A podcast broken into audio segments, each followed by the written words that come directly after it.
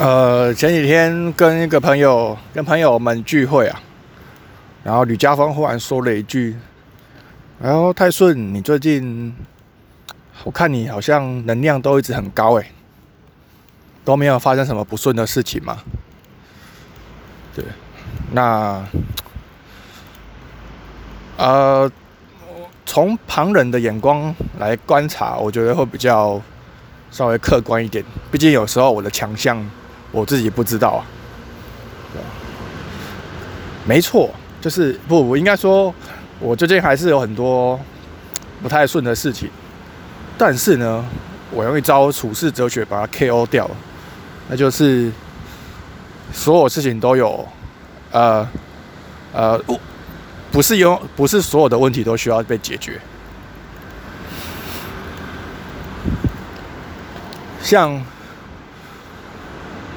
像我现在工作啊，就是也是蛮烂的，啊，薪水四万还行，但也没有很高。那工作八小时还行，那跟同事没有很好，就不太 OK。跟主管没有很好，这也不太 OK。对我的未来没有成长，这也不太 OK。但是我都觉得这没差，这就是工作上一体两面的事情，它本来就是会这样。如果没有这样，那就奇怪。那表如果如果我把那些缺点都舍掉，变成呃跟主管很好，跟同事很好，钱又多，那就会有对应的后果会发生。有可能是，有可能是这个职位是很竞争的，大家都想要，对。所以一旦我表现不好，我就被 fire。那又或者。或者我现在开到呃三四种活动，现在手上有四四种活动在高雄在举办，从两种变成四种，一般人搞一种就够累，我可以搞到四种。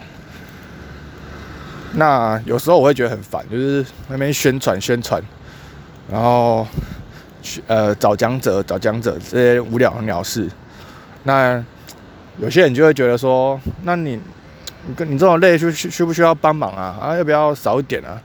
就是找一些可以自动化的方式把它消除啊，或是找人来帮你啊，变组成一个团队啊，对吧？这些我都想过啊，但但主要就是，主要就是就是因为我有这些事情要烦恼，才才可以彰显出我有价值啊。如果因为如果说这件事情是很简单去轻松的，我按按几下。滑鼠把它自动化，我就躺着做就好了，活动就办出来。那我要干嘛？那我这个人要干嘛？我就是想要找事做，才来搞这些活动的。问题，这些看起来是问题，看起来是烦恼的东西，但它就是我人生的一部分，懂吗？这是我觉得非常非常伟大的印度哲学。你知道吗？像熊仁谦在他的书里面说过，男女朋友在交往，如果你你能力很强，你把所有事情，那约会的事情都做完，那女生什么事都不用做，或者是反过来，女生把所有事情约会的事情都做完了，男生什么事都不用做，那你知道那个男生会怎样吗？一般人会觉得哇，那个对方一定很觉得很幸福，好好轻松啊，跟你在一起好轻松啊。熊荣谦从印度哲学中来切入，跟你说不，不会，因为人会没事做。然后他一旦人没事做呢，他就会开始东想西想。诶，他帮我做了这么多事，可是却有一件事情没有做好，是不是他其实没有那么多，没有心要帮我，要为我做这些事呢？诶，他最近是不是跟谁越走越近？诶，他都这么稳定，那我觉得好无聊哦。我想要就去做一些刺激的事情，偷情之类的。这就是人需要找事做的原因。对，你呃，我觉得不管是人跟工人跟人的关系，或者是人跟事情这种呃工作的关系、事物的关系，都都要寻找一个平衡点。一旦一旦让它变成零了之后，嗯，我会觉得很奇怪。一旦一旦那些烦恼都解决了，今天哦我。这中了大乐透，一百万，啊，两百万，一一一千亿好了，这辈子不用烦恼吃穿，那你知道我会怎样吗？就会变成我不知道干嘛、那我工作在干嘛？那好像他这个一百亿解决了我这个工作的问题，解决了房租的问题，但是瞬时瞬时之间，我不知道我活着要干嘛，我没有事可以做了，对，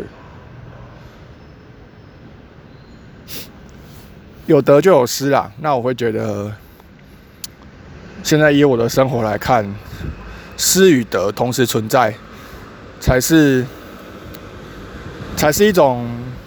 我觉得才是真理。对我享受的那些痛苦，我享受着，呃，工作上跟同事没有很好，我当做它是自然。然后我享受着跟跟人有时候会有冲突，我当它是自然。我享受着办活动很累，我当他说当做他是自然。